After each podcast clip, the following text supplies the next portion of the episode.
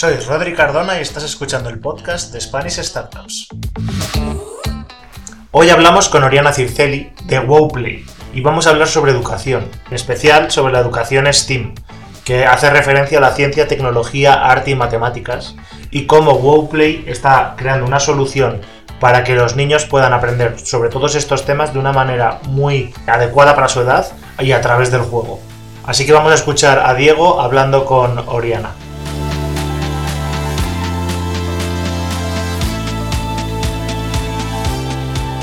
Bueno, pues empezamos. Muchísimas gracias, Oriana, por tu tiempo y por atreverte a, estar esta tarde con nosotros a contarnos todas las, eh, todos los trapos sucios y los limpios de, de Wow Play y contarnos también un poco más sobre el equipo fundador y sobre ti misma, sobre cómo has llegado hasta este punto. Estamos muy, muy ilusionados por tenerte aquí y agradecidos. Y también, bueno, gracias a todos los eh, las personas de la comunidad de Spanish Startups que estáis viendo estos, estos podcasts, estos vídeos de YouTube y estáis interesados en estos, en estos eventos, pues muchísimas gracias. Animaros a uniros una tarde más a, escuchar esta historia de, startups y, y, empezamos, que Oriana tiene un poco de prisa esta tarde y así le hacemos el trabajo, el trabajo más, más fácil. ¿Qué tal, Oriana? ¿Cómo estás? Nada, mil gracias a ti, Diego, por la invitación. La verdad que un placer eh, tener espacios y oportunidades como estas para dar a conocer un poquito el trabajo que estamos haciendo. Eh, que bueno, que ya les contaré un poquito más, pero, pero que, tenemos bastante tiempo haciendo muchas cosas, ¿no? Y a veces es difícil tener esos espacios para, para poder contarlos y que se explique mejor. Totalmente. El otro día estábamos con otra startup y decía hace mucho que no me siento a pensar en todo lo que hemos mm, hecho hasta hoy, ¿no? Entonces eso puede ser incluso un momento para ti para reflexionar y decir, madre mía, qué camino llevo andado y hasta dónde he llegado y, qué bien, qué bien todo, ¿no? Qué bueno todos estos, aprendizajes. Y lo que falta, esto solo es la salida, sí, falta toda la carrera. Muy bien, pues oye, empezamos un poco por conocerte más a nivel personal. Cuéntanos un poco cuál es tu historia personal, eh, cuáles son tus orígenes, tus estudios, cómo has llegado a ser fundadora de WowPlay y, y, un poco también parte del, equipo que nos presentes al equipo fundador. ¿Cómo os conocisteis? ¿Cómo, cómo ha llegado? ¿Cómo el, universo eh, ha conjurado para llegar a este momento? Bueno, te cuento un poquito, la verdad es que a mí me parece una historia fascinante porque eh, e, e, es un poco distinto, o sea, yo, esta es la tercera compañía que monto y, me remonto un poquito más atrás. Eh, yo soy venezolana, posiblemente lo notaste ya en el acento. Tengo siete años acá, pero sí, sí es cierto que comencé mi camino, digamos que de emprendimiento en Venezuela. Soy ingeniero de caminos de profesión. Eh, pero creo que el emprendimiento, y es algo que creo que se lleva también en la sangre de familia, ha estado siempre presente eh, y apenas pude, eh, de hecho mi primera compañía la fundé cuando tenía un año de graduada, recién salido de la universidad, y no tenía nada que ver, en ese momento no sabía el concepto de startup, estoy hablando hace ya 15 años atrás. era una empresa de hardware, de equipos de, de computación, en donde hablo 2010, 2011, en Venezuela, el 70% de lo que se vendía de tecnología era lo que se le llamaba el white box PC, que era equipos de escritorio marca blanca, que, se, que se ensamblaban localmente en el país sin marca, porque era mucho más económico. Eh, y ahí había una oportunidad y decidí un día, bueno, eh, tenía contactos de una empresa muy grande como un MediaMark dentro del país y dijimos un día con otros dos socios, pues bueno, ¿por qué no le ponemos a estas, a estas cajas blancas una marca, no? Pensando que una marca era colocarle una marca, literalmente una caja, y obviamente era mucho más complejo de eso. Fue, digamos que el primer gran reto que tuve. Eh, muy bonito porque llegamos a trabajar con, con, con China, eh, importábamos todos los componentes y ensamblábamos dentro del país y logramos hacer cosas con Microsoft y con Intel, eh, que en aquella época todo lo que era el sistema operativo original no existía y nosotros lo empezamos a impulsar dentro del país. Eh, un proyecto, la verdad, muy bonito, pero en un país muy complejo a nivel económico y político, dependíamos del control cambiario. hubo un punto en donde la tecnología pasó a ser un lujo. Eh, tuvimos que cambiar de modelo de negocio, lo que ahora llamamos pivotar, ¿no? Eh, y luego, ya después de muchísimo desgaste, eh, dije, mira, me voy a ir a España una temporada. Yo tenía bastante, tenía tiempo en la cabeza con hacer un MBA. Vi la oportunidad y dije, me voy a tomar un año para hacer el MBA y vuelvo mientras cambia o mejora un poco el panorama que había en el país. Em, y la verdad es que me vine, me enamoré de España eh, y cuando terminé ya Venezuela no era una opción, ¿no? Lo que las expectativas que tenía no se habían cumplido. Eh, la empresa se hizo cada vez más pequeñita y me empecé a abrir oportunidades acá. Emprender era un poco difícil, un país que no conocía, eh, no tenía el ecosistema ni los conocimientos para, para sentirme confiada de, de, emprender acá. Y en una de las últimas clases del máster, que esto para mí es bastante gracioso, eh, yo estaba entre qué hacía así consultoría, consumo masivo, startups, o sea, estaba un poco explorando todo y en una de las últimas clases del máster tuve la oportunidad de que estaba como guest speaker Juan Murdiales de Yupan Talent y la verdad es que lo escuché y dije, eh, me encanta esta compañía, yo quiero trabajar aquí. Eh, ese mismo día se estaba tomando un café, lo pillé tomando un café y le he dicho, preséntame a alguien dentro de la compañía que quiero saber más ¿no? sobre Yupan Talent. Eh, y la verdad es que dos meses después estaba trabajando en Yupan Talent, eh, que fue mi primer trabajo aquí en España. Eh, mi segundo máster Em, y entré en un momento súper guay porque estaba en el, haciendo justo el cambio de modelo de negocio de un, de, de una plata, de, una, de un job board a una ETT digital. Eh, estuve dos años allí, aprendí muchísimo, tuve la oportunidad de participar en distintos proyectos, trabajé en distintos países donde estaba yo Pantalen. Y ya cuando en la última etapa allí estaba más en una posición de headquarter, mucho más de procesos y demás, y ahí empezó otra vez el gusanillo de emprender.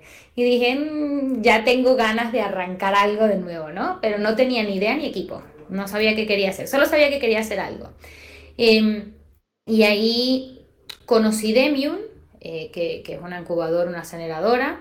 Eh, que bueno, que hoy día también forman parte de Wowplay, y no los conocía y ellos su valor agregado era que eh, te ayudaban a buscar el equipo y la idea, ¿no? Y bastante escéptica fue un fin de semana, de allí la verdad es que estuvo increíble y conocí a quienes fueron después mis socios en mi primera startup aquí en España. Me metí en la locura de la micromovilidad eh, en una empresa de patinetes eléctricos que se, llama, se llamó Coco.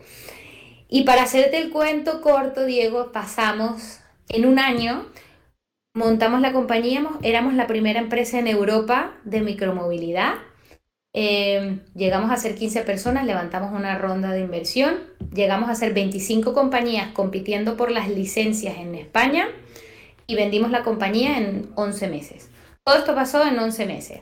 Eh, obviamente casi muero en el camino, pero un aprendizaje increíble. Em, en un mercado muy complejo, eh, donde no había barreras de entrada y era una guerra que para mí era como hablar de Mm, la Champions League en fútbol, porque estábamos compitiendo con gigantes que levantaban millones y millones y nosotros éramos pues, emprendedores por primera vez en España y era bastante complejo, eh, pero logramos diferenciarnos eh, en cómo manejábamos las relaciones con los ayuntamientos y, toda esta parte eh, de las licencias y eso logró, gracias a eso, pues tuvimos eh, eh, esa salida en la compañía.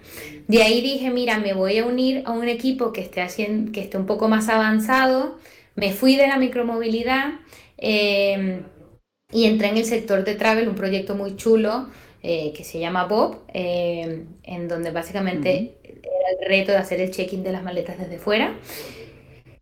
Pero bueno, la pandemia, eh, te podrás imaginar, el sector travel no, no, fue como esperaba. Em, y allí mm, empecé un proceso y aquí entra, es cuando arranca Webplay de qué estoy haciendo, o sea, qué estoy haciendo ahora mismo, qué impacto estoy teniendo, dónde me veo en los próximos años y empecé un poco a investigar qué quería hacer. Y se unieron dos cosas Eh, una fue un amigo que me invita a una sesión live de cocina en donde te envían todos los materiales a casa, los ingredientes, y te conectas a una sesión Zoom con un chef y llevas a cabo una receta que fue muy chula como experiencia, con que tenía una prima que tenía dos peques que estaba haciendo videos de YouTube de cómo hacer plastilina hecha en casa.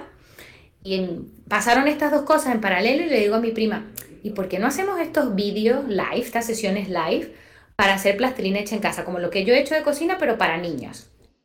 Y me he cogido, esto fin de semana, este era mi plan de pandemia, eh, de sábado por la tarde, he cogido a los niños, todos los niños que conocía, les mandé unas cajas de harina, sal, aceite, porque así se hace la plastilina, yo no lo sabía, y se conectaron a una sesión de Zoom. Eh, desastre técnico total, los gritos, los niños, el mute el micrófono, pero fue muy divertido y, hubo mucho, mucho interés por parte de las familias, ¿no? Y eso me dio pie a empezar a investigar eh, y encontré, y eso fue para mí el momento wow, ¿no? Eh, el mundo que había detrás de todo lo que son las metodologías alternativas de educación, los enfoques educativos, cómo está cambiando la educación y las grandes cosas que se estaban haciendo en Estados Unidos y en China. Y ahí fue donde descubrí STEM, ¿no? y STEAM, que es un enfoque educativo, que es la base de lo que es WowPlay, ¿no? Eh, para quien no lo conozca, eh, STEAM viene de las siglas en inglés de Ciencias, Tecnología, Ingeniería, Artes y Matemáticas, y básicamente es un enfoque educativo que promueve estudiar estas materias que hemos visto toda la vida, pero no estudiarlas de forma aislada, sino de forma entrelazada normalmente involucrando la tecnología y con una componente manipulativa, o sea, mucho más parecido al mundo que los niños van a tener fuera cuando salen del aula, ¿no? Eh, y es enfoque que, que empuja a, a, que los niños creen su propio aprendizaje, piensen de una manera distinta eh, y construyan, ¿no? que sean más, eh, más creadores que consumidores. aparte de eso, había una oportunidad de mercado increíble. En Estados Unidos uno de nuestros referentes eh, que hace algo parecido. Es una empresa que factura más de 160 millones de, dólares al año y hemos dicho, y ahí dije, mira, que hay una oportunidad increíble en el mercado de habla hispana. Eh, son más de 170 millones de niños que hablan español, donde no hay alternativas eh, como estas, y dijimos, pues bueno, vamos a poner todo el enfoque en esto. y ahí decidí arrancar con Wowplay. En principio, esto fue una locura que se me ocurrió, estamos hablando de verano del 2020, mayo, del junio del 2020, y dije, bueno, esto me encanta, pero yo no sé nada de educación, por más que me haya comprado cuatro libros de STEM y, de Montessori y de educación alternativa, yo decía, ok, necesito un, cofundadores, ¿no? O sea, ¿qué, hago aquí eh, hablando de educación? Y empecé una búsqueda y ahí tuve la oportunidad de conocer a Estefania, que, mm, mi socia y ella, eh, yo sabía, la conozco de hace muchísimos años, sabía que era profe, eh, pero un día contándole un poco Waple me, me, enteré que no que era solo profe, sino que era apasionada por STEAM, de STEAM, que había estudiado STEAM en Estados Unidos y que ella había desarrollado el módulo de programación en su colegio. Y era como, wow, ¿qué estamos haciendo? Como no, no hemos hablado de esto antes, ¿no? Y ahí empezamos un poco mm, pues a, a, debatir, a, pensar juntas en el proyecto y de ahí nació ya formalmente Wowplay. Ella se unió en octubre del 2020 y, y empezamos a construir Wowplay que no sé si ya, ahora me estoy alargando y creo que te voy a responder seguramente algo sí, sí, Pero bueno, ¿Nos has contado todo, todo el pasado? ¿Cómo? Nos has contado todo el pasado, ahora cuéntanos el presente, ¿no? ¿Qué es, qué es Wow Play ahora? Sí, mira, si quieres, porque a mí me parece bonito, voy a compartir un pedacito de una presentación que se ve bastante gráfico, que bueno, quien lo pueda ver lo tiene allí y si no, eh, lo, lo, vamos a contar igual. Y para mí, Wowplay nace un poco de, de, todo lo que hemos hablado, ¿no? De, esa necesidad de que los niños pues, sean más creadores y se acerquen, junto con eh, este problema que, que, lo tienen todas las familias, y es que eh, tenemos niños con con problemas muchas veces de incluso de sobreestimulación ante las pantallas eh, y somos familias que cada vez tienen menos tiempo, ¿no? Y nos preguntamos siempre cuáles son las herramientas para nuestros hijos, cómo fomentamos el tiempo en familia y qué herramientas les damos, cómo utilizamos correctamente las pantallas, ¿no? Em, y aquí Wowplay nace como esa herramienta para acercar a los niños a la tecnología, pero de una forma mm, mucho más adaptada a, su edad, ¿no? Eh, nosotros lo definimos como a través eh, del asombro y del juego, ¿no? Y de ahí nace Wow Learning, que es una metodología que hemos desarrollado nosotras, basada justo esto, en Wow, en toda la componente de asombro, de descubrimiento, de, de aprendizaje por ellos mismos con juego. Y combinamos dos cosas que son esenciales. Y de aquí viene la gran propuesta de valor, que son el aprendizaje manipulativo, todo lo que es el hands-on learning, con las pantallas, pero las pantallas como una herramienta, no como un protagonista, ¿no? Y aquí vamos a un modelo híbrido de aprendizaje que digamos que es el gran futuro de la educación. Y, y lo hemos hecho, hemos creado un programa que tiene cuatro módulos que trabajamos, que son electricidad, mecánica, programación y ciencia, que están conectados entre sí y forman 12 proyectos. Em, estos son algunos de los proyectos eh, que hacemos, todos están conectados y todos tienen una componente física y una componente digital. Eh, y básicamente trabajamos de dos maneras. Por un lado tenemos WowPlay en las casas, en donde las familias pueden suscribirse em, a, a distintos tipos de planes y todos los meses reciben en casa todos los materiales necesarios para llevar a cabo un proyecto STEM. Junto con estos materiales reciben acceso a tutoriales interactivos y a contenido online asociado a estos proyectos. Para los colegios eh, también trabajamos con colegios y aquí hacemos desde pues, talleres hasta em, contenido entrelazado con eh, el contenido educativo dentro del aula. ¿Quién em, ¿Vosotros habéis creado? ¿Es vuestro propio contenido o eh, o sea, habéis desarrollado no solo el programa, sino también la aplicación y además los materiales eh, físicos, los recortables, eh, las recetas. Es una locura.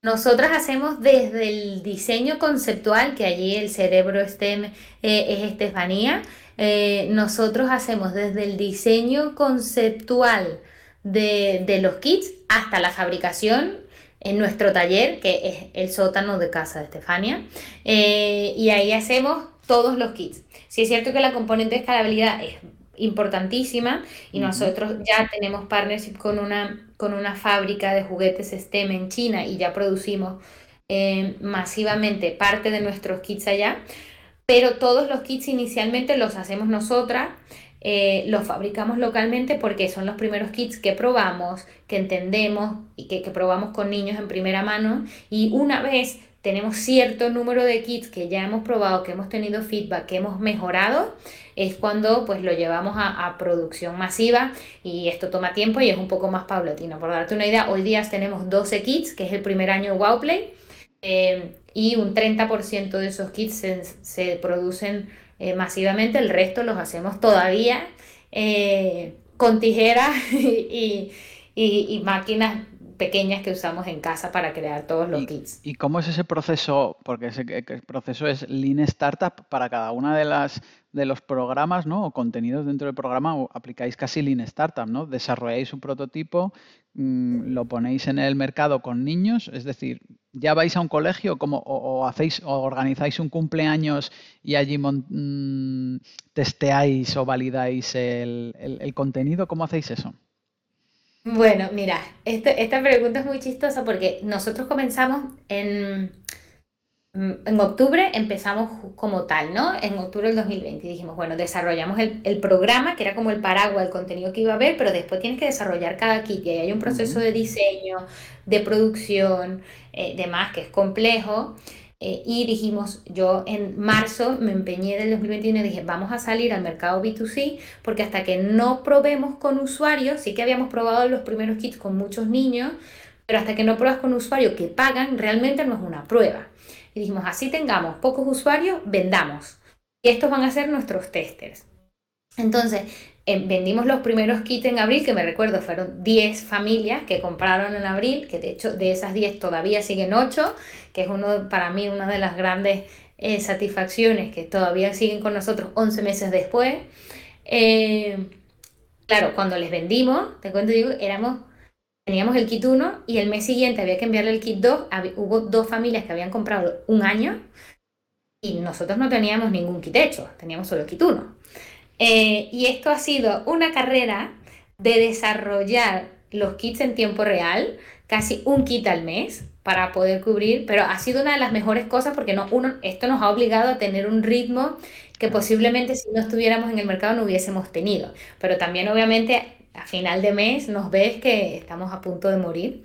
Cada vez menos, o sea, cada vez lo hacemos mejor eh, y hemos aprendido y de hecho... Eh, Hoy día ya no somos dos, somos tres. Eh, Carlota, eh, que, digamos que es la tercera pieza clave que entró en el proyecto, entró hace un mes, que bueno, trabajó conmigo en Japan Talent y trabajamos fenomenal juntas y es una crack en operaciones y ha entrado ahora dentro de Wowplay también para acelerar mucho más esto y que los procesos podamos ser mucho más eficientes y mucho más lean.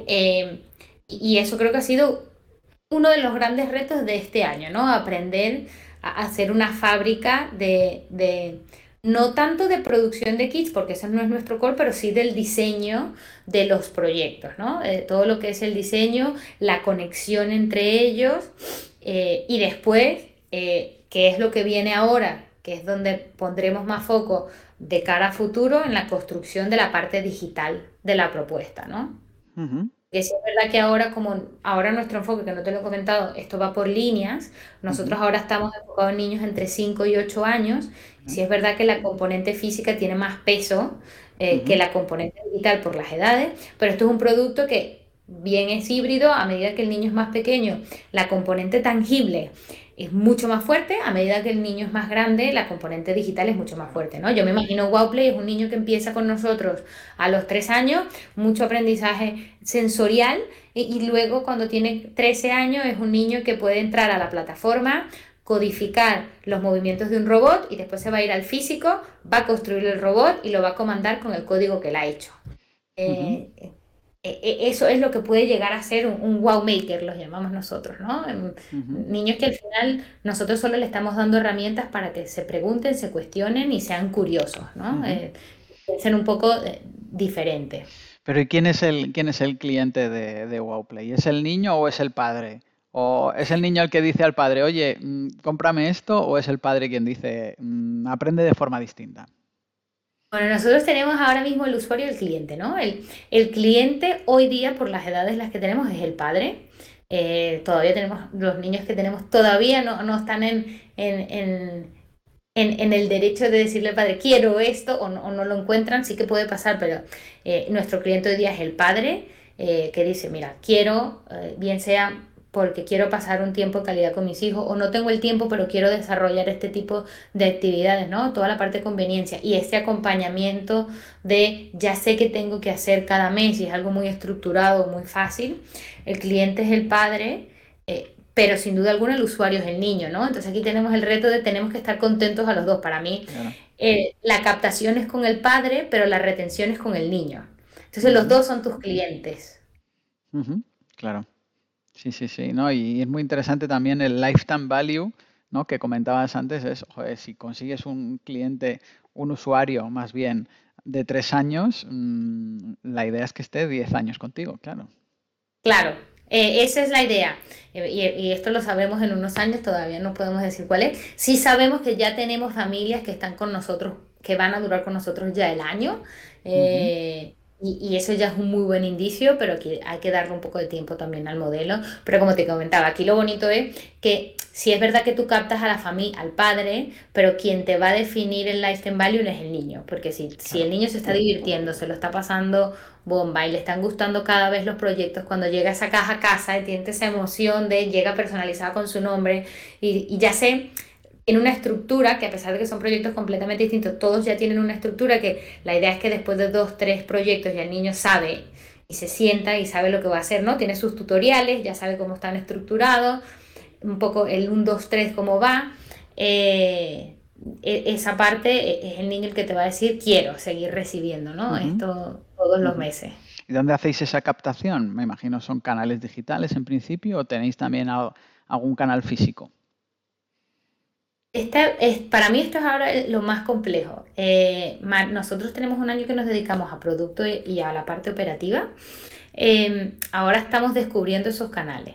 Sin duda alguna, eh, la captación es mayormente digital. Te cuento, hasta hoy nosotros hemos crecido 100% orgánico, no hemos hecho nada de inversión en marketing y nuestra captación viene por, eh, por Instagram y por referencias y básicamente son mamás que cuentan su experiencia y que otras mamás dicen yo también lo quiero y cuando lo ves en Instagram entiendes un poquito más, porque si es verdad que es un producto que no es tan fácil, te lo cuento en 30 segundos y no es tan fácil, te tienes que quedar, un, necesitas un poco más, ¿no? Y cuando ves los proyectos dices, ah, ok, lo entiendo. Eh, entonces, em, ahora empezamos a probar captación. Eh, sin duda, mm, para mí los canales más grandes son la parte Instagram y Facebook. Eh, influencers, o sea, todos los canales que puedes mostrar contenido. Eh, nosotros no estamos ni enfocados en ads ni Google porque al final esto es una búsqueda muy concreta. Aquí lo que, mm, lo que tienes que enseñar es lo que se puede hacer, lo que se puede construir y, los beneficios que trae, ¿no? Entonces ahí necesitas canales que te dé un poquito más de espacio eh, para hacerlo. Entonces Instagram y Facebook, desde influencer hasta un poco más de performance, son nuestros canales principales y no descartamos la parte um, física, eventos físicos, eh, por lo menos en el corto plazo, en donde podamos enseñar eso, ¿no? Un poco el, el, hands-on de los proyectos en, tangible. Así es como captáis colegios con esos eventos o cómo hacéis la parte B2B? La parte B2B, eh, ahora mismo trabajamos con, eh, con, los colegios SEC, que son los, colegios, eh, una red de colegios privados, y con ellos trabajamos con, con, uno de los colegios en concreto. y toda, ahora vamos a empezar a trabajar con colegios de cara a septiembre de este año.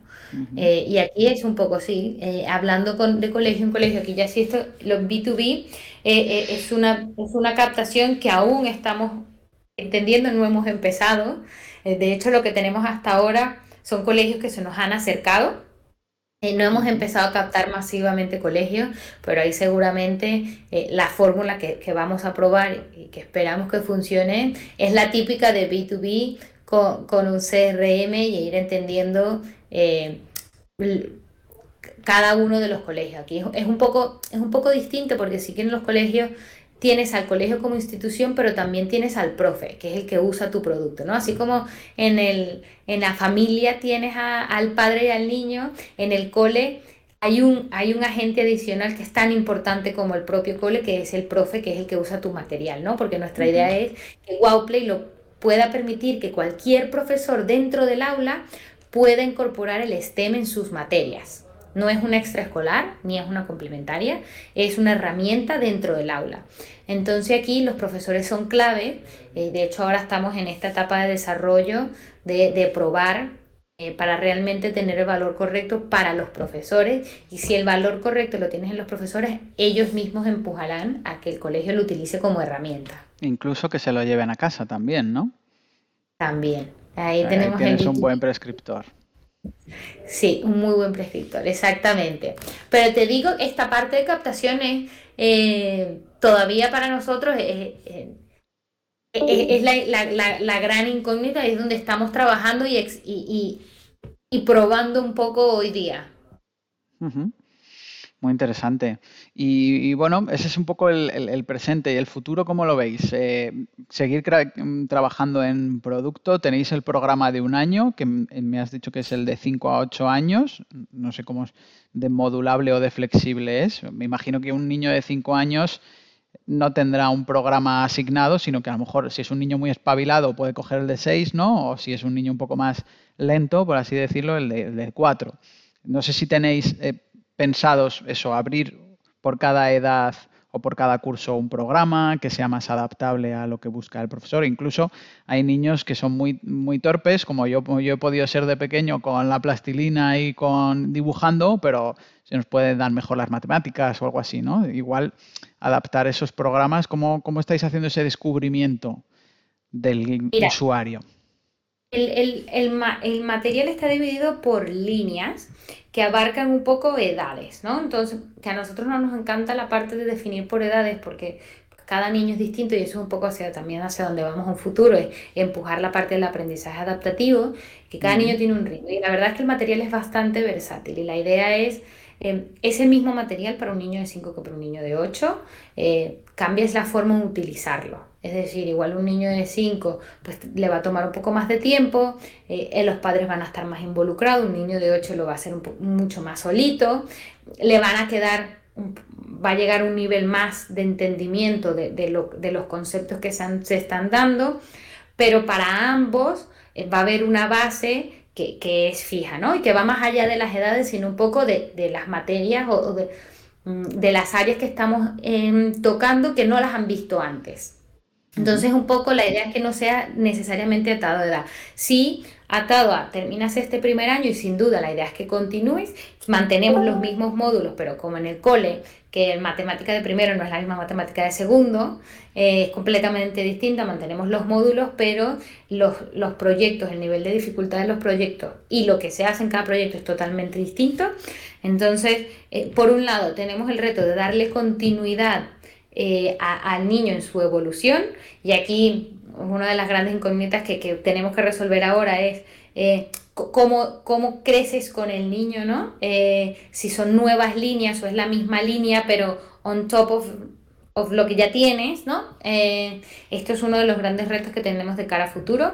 Otro gran reto es la plataforma digital, que, que para nosotros es tan importante como la parte física, pero aquí ya estamos entrando en, aguas inexploradas, somos los primeros que lo estamos haciendo y, esta parte de qué tanto valor va a agregar y cómo agregar valor en la parte cómo va a agregar valor esa plataforma digital que no es solo de contenido, sino también lo que va a permitir que interaccione el mundo offline con el mundo digital, eh, es uno de los grandes retos que tenemos ahora. Eh, si es verdad que esto lo haremos en, una siguiente ronda de financiación cuando tengamos eh, otros recursos. Ahora mismo estamos terminando lo que es eh, todo este primer año, terminando la componente física y probando todo lo que es la captación. esto para entrar un poco ya más en la siguiente etapa, en la parte digital, ¿no? Y de hecho ahí, esta semana nos estamos yendo eh, a Londres, al BED, que, que es pues, el evento más grande de educación a nivel global, de EdTech. Eh, y la idea ahí un poco es empezar a, entrar un poco más a fondo en, lo que vamos a construir como plataforma digital, ¿no? Eh, creo que tenemos una base sólida que es la parte de hardware, que es una de las cosas más complejas. Ahora pues hay que enriquecerlo con toda la parte digital, sobre todo pensando en los niños en edades un poquito más avanzadas, que son estos mismos clientes que estamos construyendo ahora en un par de años. Claro. Sí, sí. ¿Y dónde, a nivel ya de operaciones, dónde estáis mm, distribuyendo, vendiendo? Eh, ¿Solo en España o también estáis Latinoamérica, que comentabas antes, que es un mercado importantísimo también?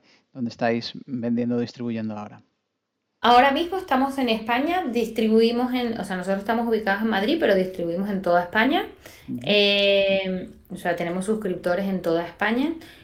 Y España para nosotros es eh, nuestro primer mercado, es, donde estamos haciendo nuestro piloto, donde estamos aprendiendo y donde estamos construyendo la propuesta de valor. Y, y, ya la idea de allí, de cara a final de año, también cuando tengamos una producción mucho más escalada, eh, irnos a, Latinoamérica, empezando por México. Eh, esto ya poco más de cara a eh, final de año. Qué bueno. ¿Y cuántos usuarios? No sé si nos puedes dar algunas métricas, ¿no? Que es lo que siempre pide un inversor. Has dicho mm, próxima ronda de financiación, o sea, ya tienes, ya tenéis en el roadmap una ronda de financiación. Eh, ¿cuándo, ¿Cuándo va a ser? ¿O ya está en movimiento? Y si nos puedes dar algunas, algunos KPIs pues ya lo redondeamos para quien Sí, pueda sí, estar mira. interesado. Eh, a ver, nosotros recientemente, bueno, en, en diciembre pasado cerramos lo que fue una primera ronda pre-seed, eh, que, que fue una ronda de 150 mil euros de, la- de mano de Demium, de, de, aquel, de aquel Demium de hace cuatro años que me acompañó en Coco, ahora en Wowplay decidió también acompañarme en este camino. Eh, Con ellos cerramos esta primera ronda, eh, con lo cual, que con la que estamos construyendo el equipo y un poco sentando las bases.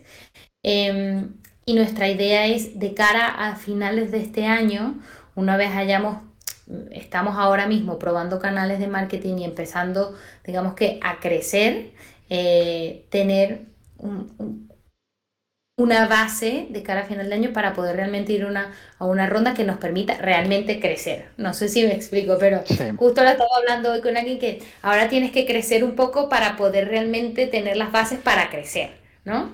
Entonces ahora pues estamos construyendo equipo, eh, estamos empezando a testear nuestros canales de adquisición. Hace un par de meses conocimos lo que era nuestro primer CAC, ¿no?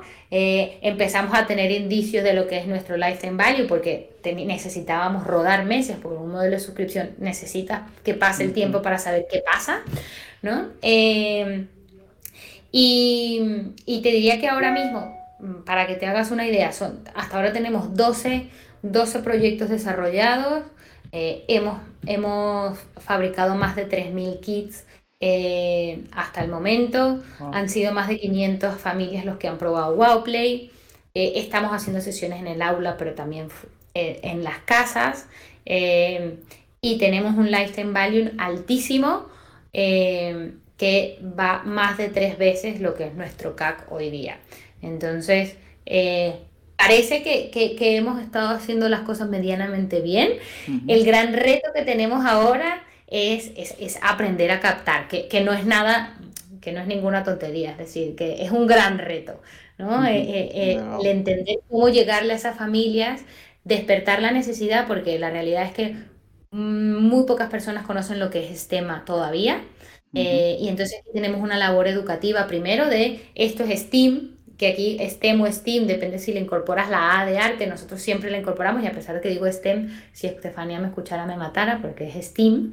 Eh, aquí tenemos un gran reto que, que- es enseñar un poco lo que es STEAM y por qué pues es, es importante que fomentemos todo lo que son eh, eh, este interés hacia, hacia los contenidos un poco más técnicos desde temprana edad. Para mí esto es como aprender inglés. ¿Tu inglés lo puedes aprender a los 14? Claramente sí. Pero ¿qué es más fácil? Aprenderlo a los 14 que cuando lo haces nativo cuando tienes 3, 4 años y, es, y, y ni te das cuenta que lo estás aprendiendo, ¿no? Es, es lo mismo con las, con las competencias STEM y las habilidades blandas, que es realmente lo importante. Eh, un niño que tenga pues eh, de, de resolución de problemas, pensamiento crítico, la creatividad, la resiliencia, y esas son cosas que se aprenden de forma automática sin siquiera darse cuenta cuando a los 5 años los dejas, le das el espacio, ¿no? Para que pase eso. Eh, y, y sí, creo que ya me he extendido, pero eso es un poco. Entonces, el futuro es, eh, para nosotros ahora es crecer, crecer, crecer. ¿Cómo hacemos? Ese es el gran reto, ¿cómo hacemos que las familias nos conozcan? Eh, para poder tener las métricas necesarias para ir a esa, esa ronda a finales de año. Muy bien, pues nada, ya sabéis, si alguien está escuchando este, este podcast, este vídeo YouTube y, tiene familia, ¿no? Vamos a- hacia eh, gente, me imagino que joven, con, con hijos pequeños o hijos en, en edad de, de atreverse a hacer estas cosas, que, que lo prueben, ¿no? ¿Dónde pueden encontraros? En Instagram lo has comentado antes, vuestra página, eh, vuestra página web eh, ya pueden mm, coger el primer programa, probarlo. ¿Hay un primer mm, programa de, de prueba o directamente pagan la suscripción? ¿Cómo funciona ese, ese onboarding? mira. eh, bueno, en Instagram somos wowplay barra bajo experience como experiencia en inglés. La web es wowplayexperience.com también. Eh, y, y- y claro que sí, mira, la idea es, nosotros tenemos distintos planes de suscripción, eh, desde suscripción mensual, que son 29,90 al mes, hasta suscripción anual, que sale menos de ve- 10, 21 euros el mes. Eh, y la idea es, no hay ningún tipo de, de permanencia, pueden darse, pausar o cancelar eh, sin ningún compromiso y, la, forma más fácil es realmente probándolo. Es cuando entiendes realmente que te puedes suscribir de forma mensual, lo pruebas, son 29.90. Si no te convence, te das de baja y no pasa nada. Eh, si por el contrario, que es lo que normalmente pasa, te gusta, después puedes decir, mira, me conviene mucho más un plan trimestral, eh, que básicamente te sale más económico el mes, pero el producto siempre es el mismo, que es todos los meses recibo todos los materiales que necesito para llevar a cabo el proyecto, ¿no? Entonces, eh, sí, quien tenga niños entre 5 y 8 años, eh, invitadísimos a probarlo. Eh, la verdad es que todo el feedback que recibamos para nosotros es valiosísimo. Em, y, tenemos muchas familias, que eso es una de las cosas bonitas, que la idea es construir algo que realmente aporte valor, ¿no? Entonces, muchas familias nos escriben, mira, me ha encantado esto, cambiar, esto es lo que más me da valor, me encantaría que agregaran esto, eh, y construir ese producto realmente escuchando tanto al usuario como al cliente, para mí eh, es clave. Bueno, pues Soriana, eh, cinco minutitos antes de las seis, que tienes una reunión ahora, eh, así tienes tiempo para prepararlo. No sé si quieres comentarnos algo, algo más. Yo por, por mí he satisfecho toda mi curiosidad, súper interesante. Felicidades por el premio de Aticolab que recibisteis eh, hace unos días, que bueno, ahí se demuestra el interés que estáis generando y lo interesante del modelo. Y no sé si nos quieres contar una última cosilla para, despedirnos y dejarte algo de tiempo para esa reunión. No, muchísimas gracias. La verdad es que, bueno, contarles que, nada, que aquí estamos, eh, que estamos, que la idea eh, e, e, es crecer eh, y, y, realmente aportar un valor a la sociedad y a las generaciones futuras. Así que cualquier interés, no solo por el producto, sino por conocernos, por decirnos, mira, yo opino esto, lo haría de esta forma, que cambiaría cualquier cosa que crean que agrega valor, por, por acá nosotras encantadas, eh, porque apenas estamos comenzando y el camino es bastante largo, así que nada, por aquí con la puerta abierta de todo el equipo de WowPlay eh, para quien se quiera acercar. Genial, pues te tomamos la palabra. Muchísimas gracias, Oriana. Nada, gracias a ti por la invitación, por escucharnos y, y seguimos en contacto. Si te ha gustado y quieres ser parte de la comunidad de Discord, entra en SpanishStartups.es. Nos vemos a la próxima.